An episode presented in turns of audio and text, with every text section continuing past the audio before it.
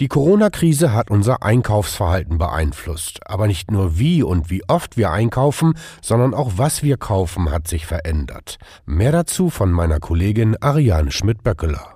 Laut einer aktuellen Studie arbeiteten 46 Prozent der Verbraucher während des Lockdowns ganz oder zeitweise von zu Hause. Der Spagat zwischen Job, Haushalt und Homeschooling hat sich auch auf die Ernährung ausgewirkt. Natürlich kaufen alle Haushalte in Deutschland auch in normalen Zeiten Tiefkühlprodukte ein. Aber die Corona-Zeit hat doch ein Drittel der Befragten dazu veranlasst, häufiger mal Tiefkühlprodukte einzukaufen sagt Dr. Sabine Eichner vom Deutschen Tiefkühlinstitut, in dessen Auftrag die repräsentative Studie durchgeführt wurde.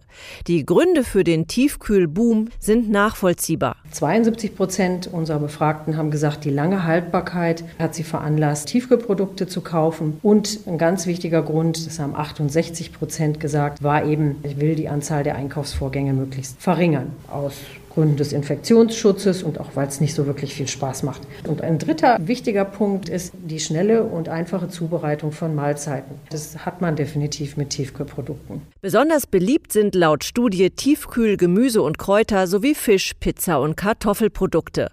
Vor allem junge Leute haben ihre Einstellung zu Tiefkühlkost während der Corona-Zeit verändert.